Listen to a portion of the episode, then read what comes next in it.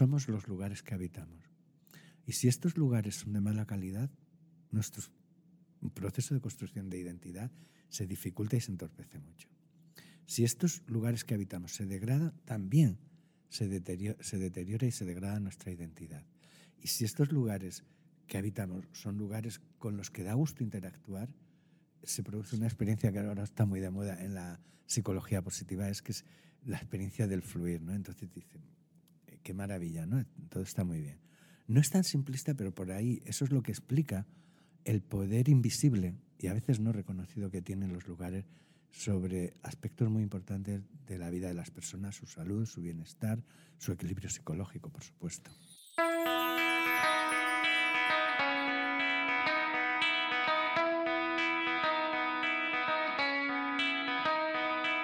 Naturalmente, el podcast de la Fundación Biodiversidad con Sergio Fernández. Psicología y ciencias ambientales pueden parecer términos no muy relacionados, pero para nuestro invitado de hoy son dos caras de la misma moneda. Hoy vamos a conocer, de la mano de un conocedor profundo de ambas disciplinas, cómo afecta la ciudad a nuestra mente y cómo nuestra mente impacta en la ciudad. ¿Qué hace cada una de ellas bien y mal? sobre la otra. No es tarea sencilla, como tampoco lo es descifrar el significado de solastalgia, que una vez lo conoces, te das cuenta que muchos la sufrimos, aún no siendo conscientes de ello. Del estrés o ansiedad no siempre tienen la culpa los jefes, o no toda, puesto que mucha culpa la tiene la naturaleza, o la falta de ella. José Antonio Corraliza, bienvenido naturalmente, bienvenido al podcast de la Fundación Biodiversidad. Hola Sergio, un placer estar aquí. Muchas veces pensamos que las personas hacen las ciudades, o, los gestores, los alcaldes, los concejales de estas ciudades. Incluso los arquitectos. Incluso los arquitectos son los que, los que las diseñan, más o menos acertadamente, eso ya lo hablaremos.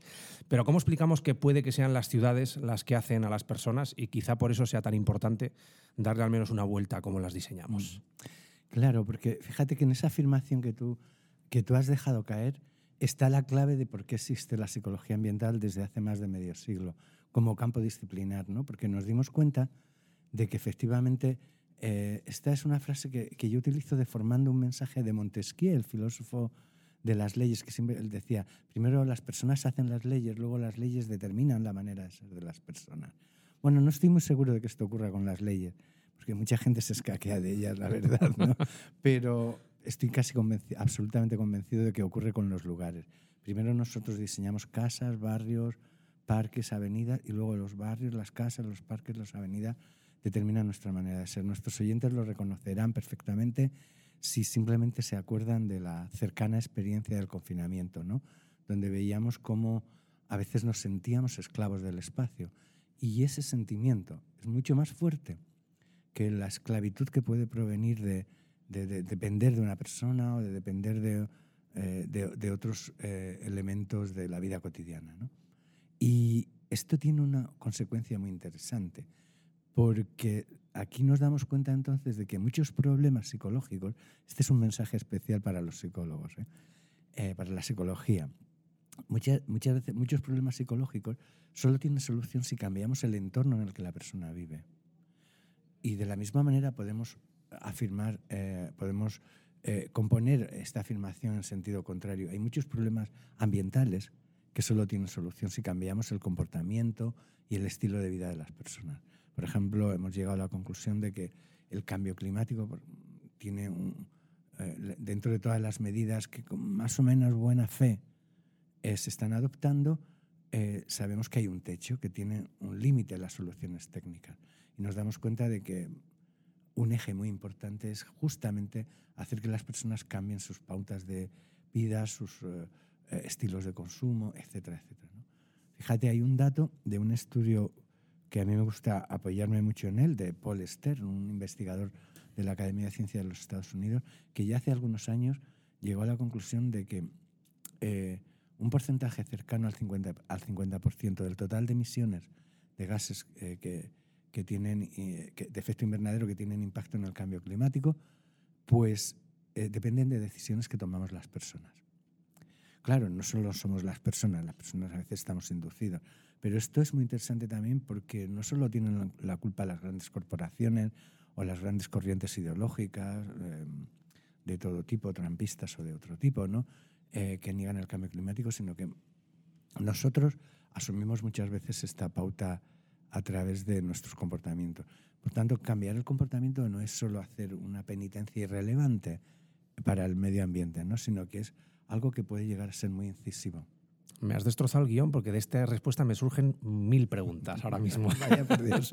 y, eso es, y, eso es, fundamental. Vamos, vamos a empezar Decía por... Platón que solo del destroce nace la construcción de Vamos a empezar por alguna de las cosas que has tocado en esta respuesta. Hablabas de, de, las decisiones de las personas. ¿Cuáles son las fundamentales a la hora de, de cambiar? Hemos hablado en este podcast, hemos hablado con, con, muchos protagonistas que precisamente hablábamos de eso, ¿no? de qué es lo que debemos modificar, qué es para ti lo principal del ser humano que debe modificar en su relación con la naturaleza o los estilos de vida? Mira, pues, o sea, yo creo que lo más importante es que tenemos que reevaluar nuestras agendas desde la vida diaria. Eh, por ejemplo, ahora hablamos mucho de, la relación entre ambiente y salud, entre ciudad y, ciudad saludable, naturaleza y bienestar humano. Y, y todo esto tiene paradigmas y, y trabajos empíricos que avalan esta relación. Pero lo importante es que muchas veces nosotros en nuestra agenda de la vida diaria no somos conscientes de esto. ¿no? Evidentemente es muy importante el consumo, obviamente, la, porque el consumo ha acabado siendo un elemento estructurante de nuestros hábitos. ¿no? El, eh, el consumo en general o de ciertos productos que el, tenemos en que... En general, las, las, pautas de consumo. Muchas veces ciertos productos alimenticios, como se ha hablado recientemente, pero también otras pautas como los consumos de ropa, el consumo de productos de cercanía, etcétera. ¿no? Todo esto es muy importante, aunque nos creamos que no lo es. A veces la dificultad que tienen que estos nuevos comportamientos sean asumidos por las personas no es por falta de voluntad, es porque simplemente no caben en la agenda de la vida diaria de las personas.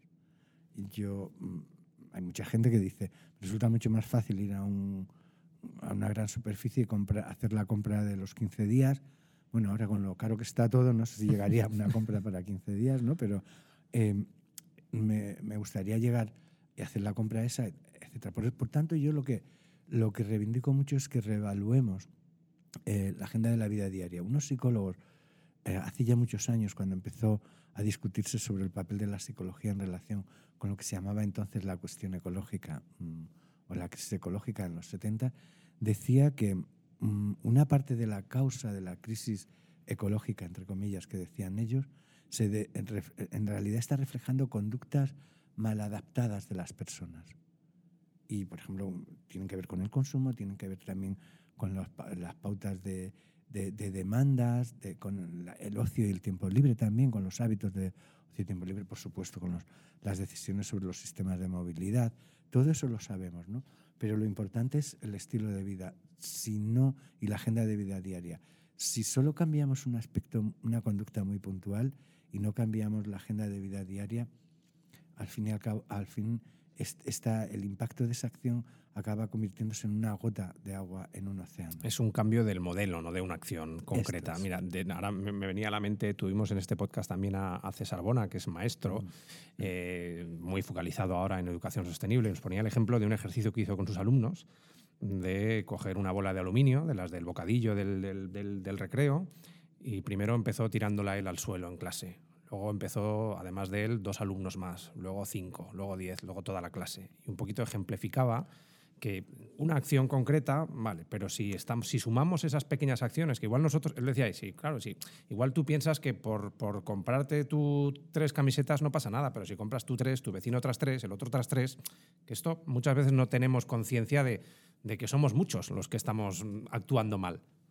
Efectivamente. Yo me encanta que traigas a colación un ejemplo con los maestros y las maestras, porque yo cada vez admiro más el ingenio creativo de muchos maestros y maestras para explicar estos, estos elementos tan complejos a, niños y niñas que nosotros los psicólogos sabemos que, que a veces no son capaces de abstraer, de comprender de manera abstracta estos problemas. Y ese ejemplo es muy curioso. Pero es, es un caso más de cómo en realidad el debate sobre cómo queremos vivir, o utilizando esta terminología de los psicólogos de los 70, cómo cambiamos nuestras conductas, nuestras acciones que son, reflejan un proceso mal adaptado al entorno. ¿no? Eh, fíjate, hay un, un tema de debate muy importante que hay actualmente, es el tema de la salud infantil. No solo la mental, también, la física también. ¿no? es un tema que a mí me ha preocupado especialmente de manera subsidiaria. No me, vamos, dentro de mis lecturas preferidas no están los artículos de los pediatras, ¿no? Vamos, pero eh, me interesó porque yo estaba estudiando la relación entre naturaleza y bienestar infantil, ¿no? Y tuve que leer algunas cosas de esa y me llamó mucho la atención un, artículo de hace unos 8 o 10 años, ¿no? de unos pediatras norteamericanos que empezaban diciendo en una revista científica, es posible que estemos ante una generación infantil que tenga una esperanza de vida inferior a la de sus predecesores. La renaturalización urbana mejora la salud de las personas que habitan las ciudades y aumenta la resiliencia de las urbes frente al cambio climático. Los espacios verdes propician estilos de vida saludables y previenen problemas de salud mental y física. Según un estudio del Instituto de Salud Global de Barcelona, convertir una de cada tres calles en un corredor natural reduciría en un 14% el consumo de antidepresivos en la ciudad. El aumento de espacios verdes también se asocia al incremento de la actividad física, lo que implica mejoras significativas para la salud de los vecinos, especialmente en las zonas donde se concentra la mayor densidad de población y tráfico. Y estaba hablando no de países de, África o de Asia o de Oriente Medio, de Gaza, etc. ¿no? Estaba hablando de países occidentales y de Estados Unidos. Y hablaba de cuatro grandes problemas de salud, en los que no, no voy a detallar, solo los voy a mencionar. Uno de ellos era el incremento de las tasas de sobrepeso y obesidad. Otro tema, la incidencia, la alta, el incremento de las tasas de, eh, prevalencia de enfermedades neumónicas y respiratorias en la población infantil. los incrementos de asma infantil, según los mm, eh, pediatras, es bastante alto. Algunos dicen que es por la contaminación, pero yo creo que no es solo por la contaminación de las ciudades otra, otra patología era los incrementos de, trastorno por déficit de atención y hiperactividad y otra patología era los incrementos de, déficit de vitamina D de dedo. ¿no? ¿Qué tienen en común estas cuatro patologías? Que reflejan actividades muy sedentarias y muy en interiores, con muy poca variedad estimular. Y entonces aquí podemos encontrar la clave de cómo, si queremos realmente incidir en el bienestar y en la salud infantil, a lo mejor tenemos que cambiar su agenda de vida diaria, intentar que los niños y niñas pasen más tiempo en espacios exteriores y en espacios naturales o naturalizados. Porque una parte muy importante del óptimo nivel de estimulación, aunque no lo reconozcamos culturalmente, nuestro sistema nervioso lo reconoce, depende del contacto con elementos naturales, con, con árboles, con agua, con vegetación, con paisajes naturales etcétera. Me encanta porque estamos, mm, sin, sin, quererlo, estamos repasando algunas de las claves que nos han ido dando invitados en este podcast, porque ahora cuando, cuando hablabas de los, de los pediatras, parece que te los has escuchado todos. no, no. cuando, cuando hablábamos no de los, he tenido mucho tiempo, la verdad, Sergio, De los pediatras, Ferran Campillo, que es un pediatra ah, especialista también en, en, en, salud ambiental, decía, eh, que está estudiado además, que aquellos niños que estudian en colegios que están alejados de entornos verdes, su desarrollo es mucho menor o muy diferente al de niños que estudian en colegios en entornos verdes. Y es más, decía que él, como pediatra, ya está recetando naturaleza. O sea, que es un déficit, hablabas tú del déficit de naturaleza, es un déficit que muchas familias, muchos niños están sufriendo. Ya no por no irte un fin de semana al monte, sino porque vives en un entorno, en un lugar donde no hay zonas verdes a las que poder salir a dar un paseo de 10 minutos. Esto es, Sergio. Fíjate, en estudios que nosotros hemos hecho en el equipo, junto con Silvia Collado, nos han aparecido datos convergentes con esta afirmación de, de Ferran Campillo. ¿no? Por ejemplo, nosotros utilizamos el concepto de naturaleza cercana. Un amigo mío urbanista le gusta más decir naturaleza de proximidad, así que yo, por lealtad a él, voy a decir naturaleza de proximidad. Sabes que los académicos somos un poco eh, pesados con los términos. ¿no? Yo creo que es lo mismo, pero bueno, naturaleza de proximidad o naturaleza cercana. Lo que hicimos fue evaluar en una muestra infantil el grado de naturaleza cercana o de naturaleza de proximidad a través de veintitantos indicadores. Por ejemplo, la vista desde su habitación, si tenían jardín, árboles, si podían ir caminando en menos de 10 minutos a un parque o si necesitaban más de 10 minutos, tenían puntuaciones diferentes. Total, que al final llegamos a clasificar la muestra en tres niveles, en tres grados. ¿no? Eh, participantes que tenían naturaleza cercana alta, media y baja. Y luego, paralelamente y de manera independiente, hicimos un aplicamos una escala psicológica muy utilizada para medir estrés infantil. Por cierto, también analizamos, este es un tema interesante también, eh, el nivel de naturalización del, del centro educativo, del colegio. Lo que encontramos, resumiendo, es que había una correlación negativa significativa y muy alta, superior a 0.7 a menos 0.7, entre nivel de naturaleza cercana y nivel de estrés percibido infantil. ¿Esto qué quiere decir? Que el niño que tiene naturaleza cercana o que vive cerca de un parque o que tiene muchos árboles en su calle, etcétera, ¿no? Eh, no sufre, no siente ni padece, no sufre si su abuelo fallece o si, tiene otro, otra dificultad o si es objeto de bullying. No, claro que sí que lo sufre, pero si vive en un entorno más naturalizado tiene mayor capacidad para afrontar eventos estresantes.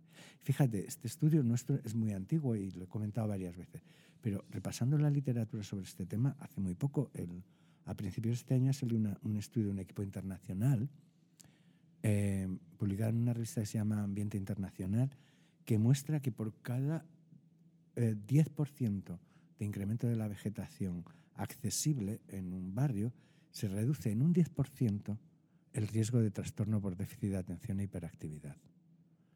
Y esto es interesante también porque en este país se han diagnosticado, bueno, yo creo que se han hiperdiagnosticados, o sea, se ha diagnosticado en exceso a veces el TDAH, el trastorno por déficit de atención e hiperactividad.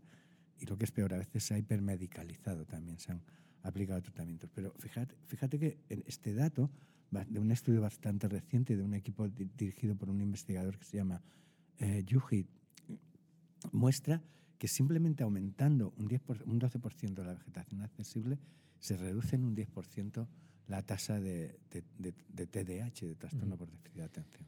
¿Y cómo, cómo hacemos esta transformación, José Antonio? ¿Cómo renaturalizamos? Porque no es sencillo, es decir, igual en ciudades pequeñas, en ciudades de entre 100.000, 200.000, mm, te digo un dato, es más fácil renaturalizar y que ese impacto sea mucho más visible en la ciudadanía, pero en grandes urbes, como puede ser Barcelona, como puede ser Madrid, ¿cómo mm. hacemos para que, para que permee en, en una ciudad tan grande la renaturalización, o sea, que es peatonalizar calles, plantar más árboles, rediseñarla desde cero. No, no podemos rediseñarla desde cero. Realmente la, el urbanismo es, ya hay, una política de hechos consumados, ¿no? el, el, poder de lo fáctico.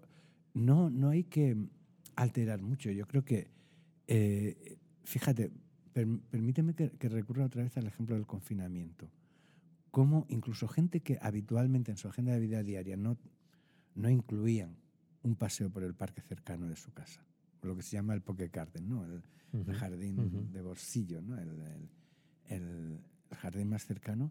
En el confinamiento todos hemos echado de menos. A mí me daba por pensar lo importante que era la casa de campo y yo visito muy poco la casa de campo, por suerte o por desgracia. Me visito más otros parques de Madrid, ¿no? Y me acordaba de la casa de campo como si fuera una amante perdida, no sé cómo decirlo, ¿no? El, eh, pero bueno, eso puede ser mi, propio descontrol derivado de la experiencia del confinamiento. Todos sentimos en aquel momento la necesidad y nos dimos cuenta de que había un patrimonio natural y naturalizado ya existente en las ciudades. A veces mal cuidado, a veces mal gestionado, a veces mal ubicado. Por ejemplo, hay muchas zonas en barrios nuevos que los parques acaban siendo colocados en aquellos sitios donde no se puede hacer otra cosa, ¿no?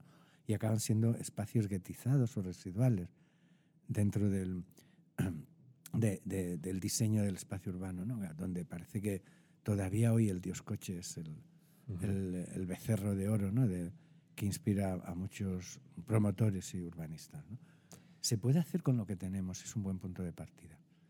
Eh, hay más, es más, nosotros tenemos que darnos cuenta de que efectivamente tenemos más patrimonio natural o naturalizado en nuestro entorno del que habitualmente no percibimos. Mm, viniendo para acá, para vuestra sede, para este estudio, te das cuenta de la cantidad de gente que me he chocado que iban mirando el móvil, no iban ni siquiera mirando la calidad de los alcorques de los árboles que estaban por los que pasaban. Entonces, es muy interesante esta idea de renaturalizar, pero tampoco hay que convertirlo en una estrategia danista. No inventamos el mundo.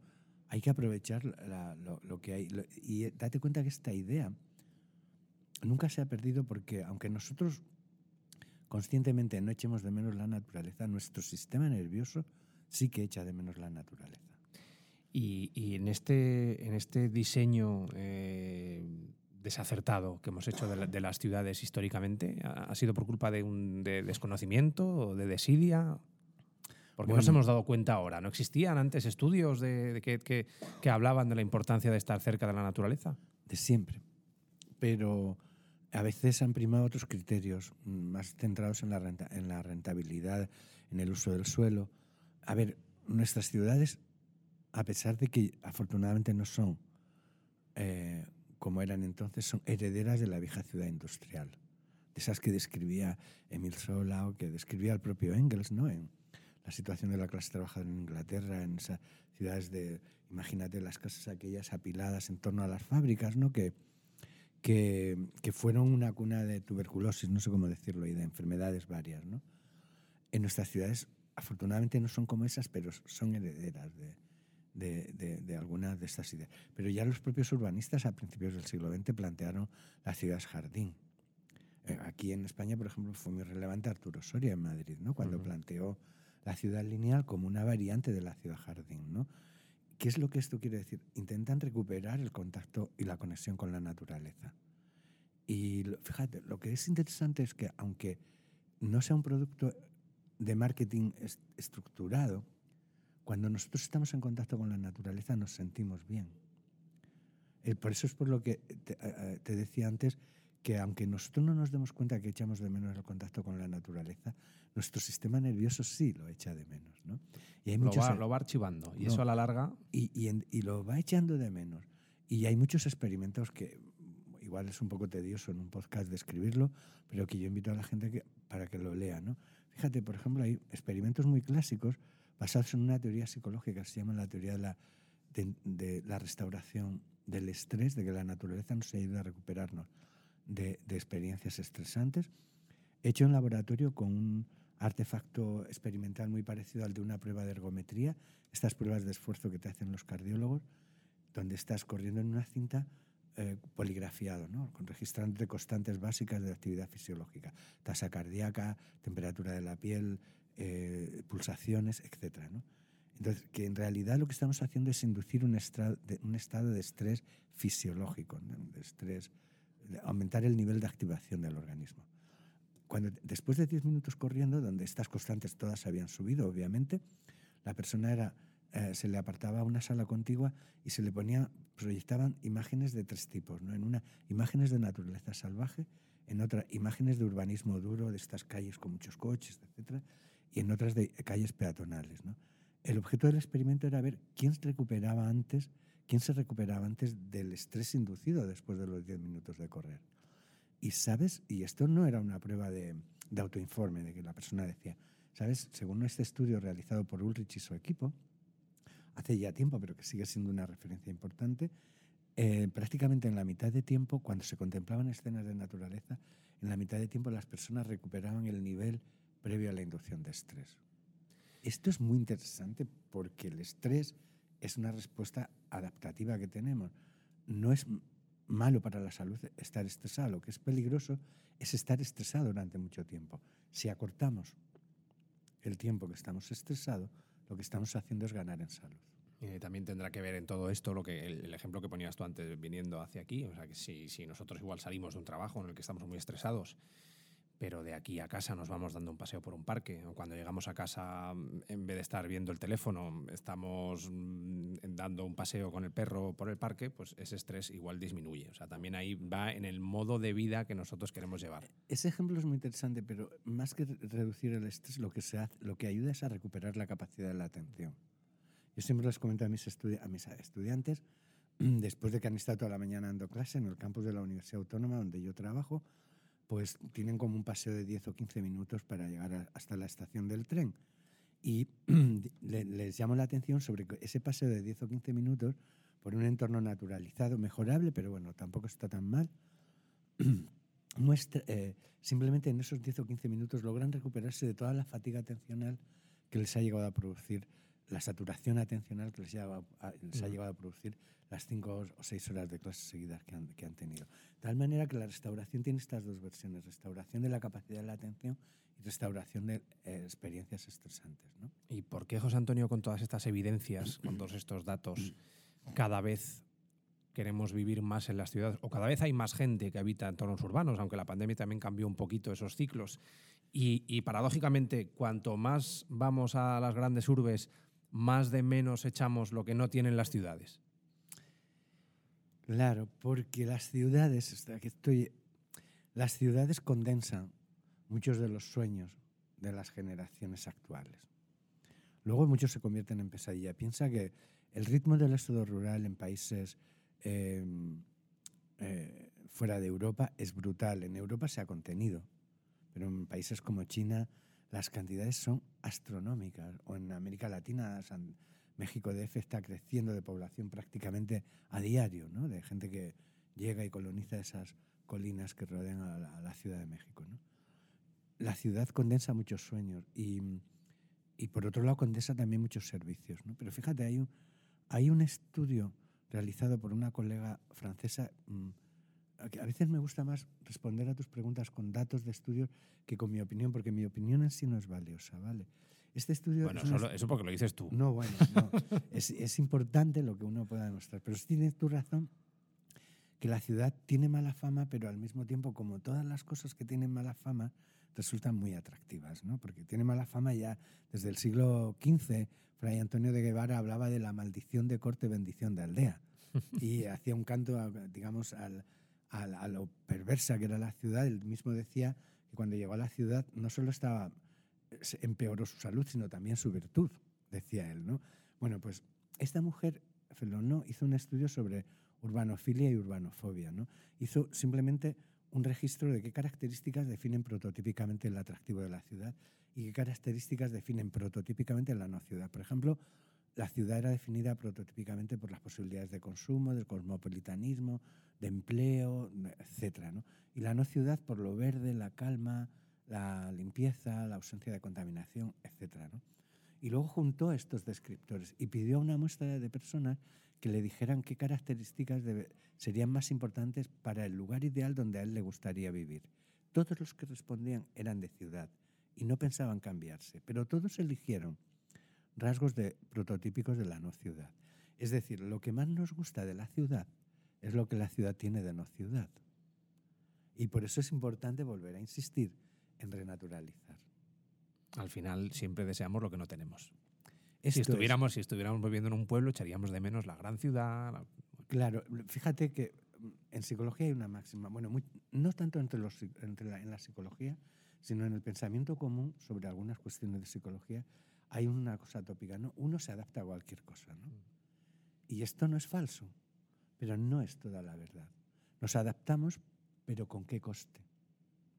Y es, y, es muy costoso.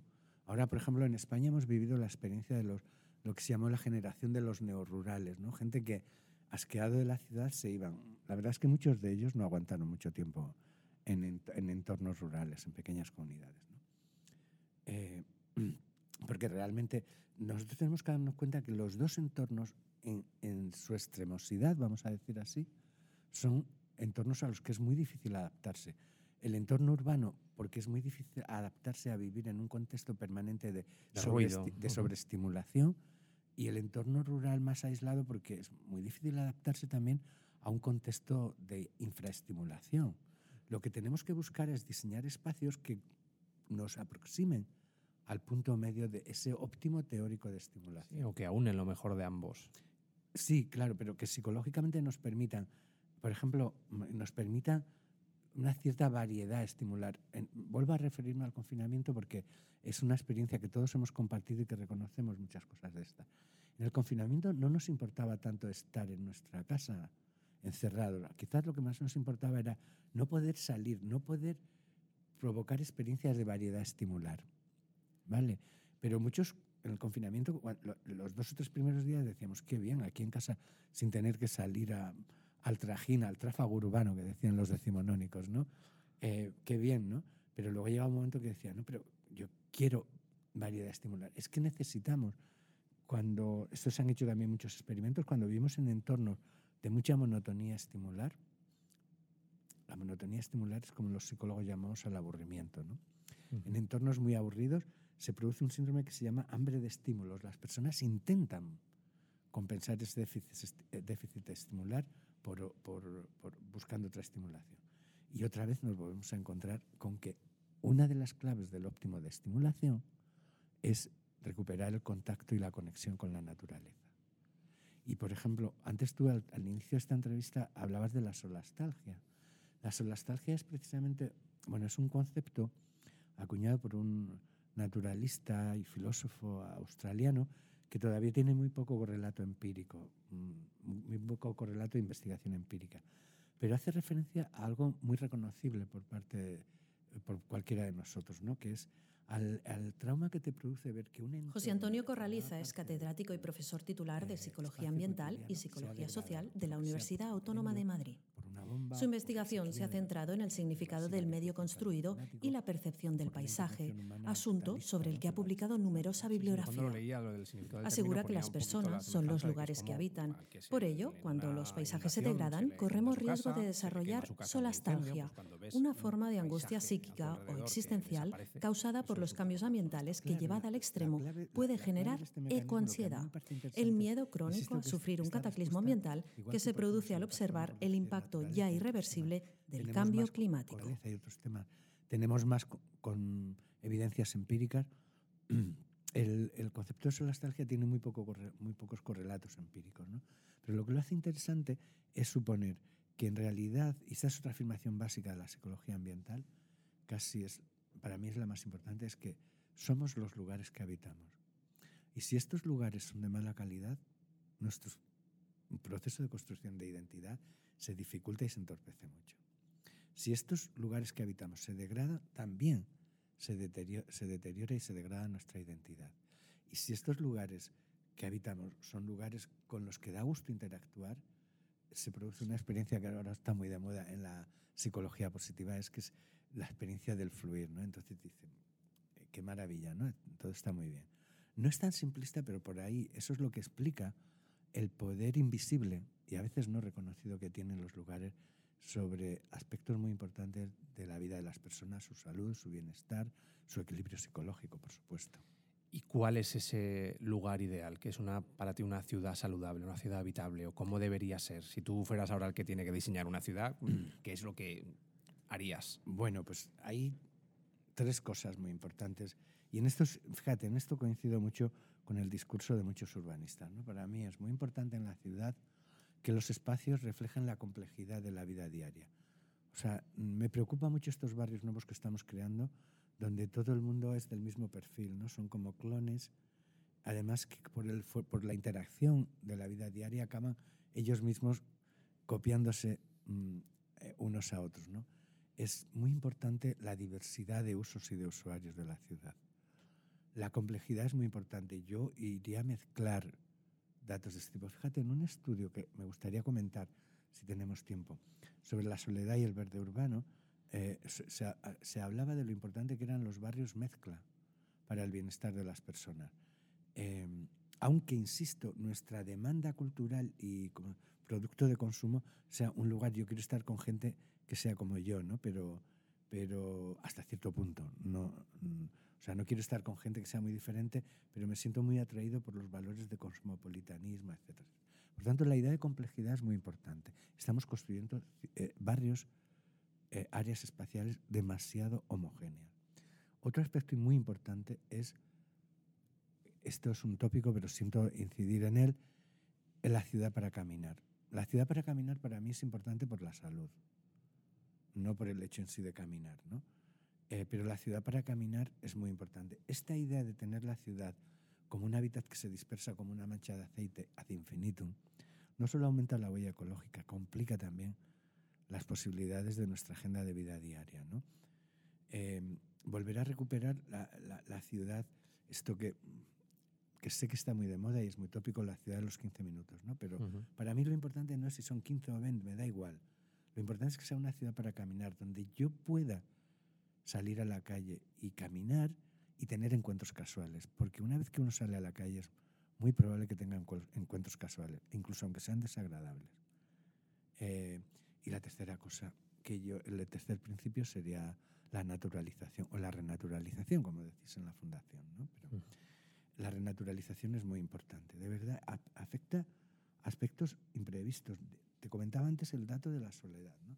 Hay un estudio publicado hace un año y pico por un equipo internacional con ciudades australianas que se titula Más verde, menos soledad. Y se muestra que cuando en un radio de 1.600 metros de la vivienda hay un 30% más de espacios verdes, las probabilidades de que la gente sienta soledad disminuyen proporcionalmente. Mientras que si este porcentaje es solo del 10%, del, del 10, nos vamos a encontrar que los sentimientos de soledad más, lo más probable es, que aumenten. Claro, mm, hasta ahora pensábamos que la soledad era un reflejo de, yo qué sé, del síndrome del ermitaño, del huraño, ¿no? O del introvertido. No nos damos cuenta que el hecho de que haya verde en un radio cercano, 1600 metros, lo equivalente más o menos a una milla, ¿no? que era la unidad de medida que utilizaban estos investigadores, nos encontramos con que ahí, si tú sales, te sientes atraído por el verde para, urbano para salir, es muy probable que te encuentres a alguien y, conocido. Y si no te lo encuentras, que encuentres a alguien con quien hacer algo, jugar a lo que sea, a, eh, simplemente a, ver cómo otros juegan también, ¿no? A la petanca, que no me salía la palabra, o lo que, fuera. O a las canicas, cuando jugábamos antes. Exactamente, en los juegos exteriores, ¿no? En cambio ahora sustituimos todos estos juegos por juegos de red, ¿no? Y, y, fíjate que estamos hablando de la soledad, no estamos hablando de algo que creemos que depende estrictamente de la persona, pues está muy asociado con la disposición de, de espacios verdes. Y esto me llega así como una idea con la que me gustaría que quedara claro, es que la naturaleza o los entornos naturales son, y naturalizados no son solo elementos del patrimonio natural, son también referentes claves del patrimonio emocional de nuestra vida. Eh, la casa de nuestra abuela es muy importante, muy probable que la recordemos, pero también vamos a recordar el, árbol donde nos colgaron el columpio o donde jugábamos a, a cualquier juego colectivo.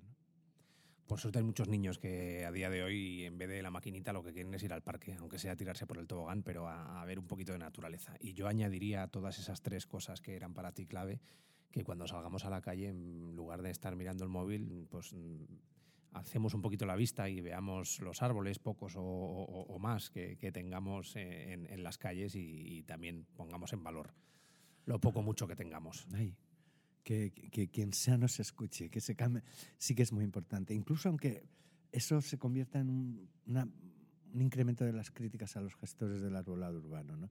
pero que la gente se fije por lo menos en la calidad de los alcorques de los árboles y en el estado de la vegetación, etc. ¿no?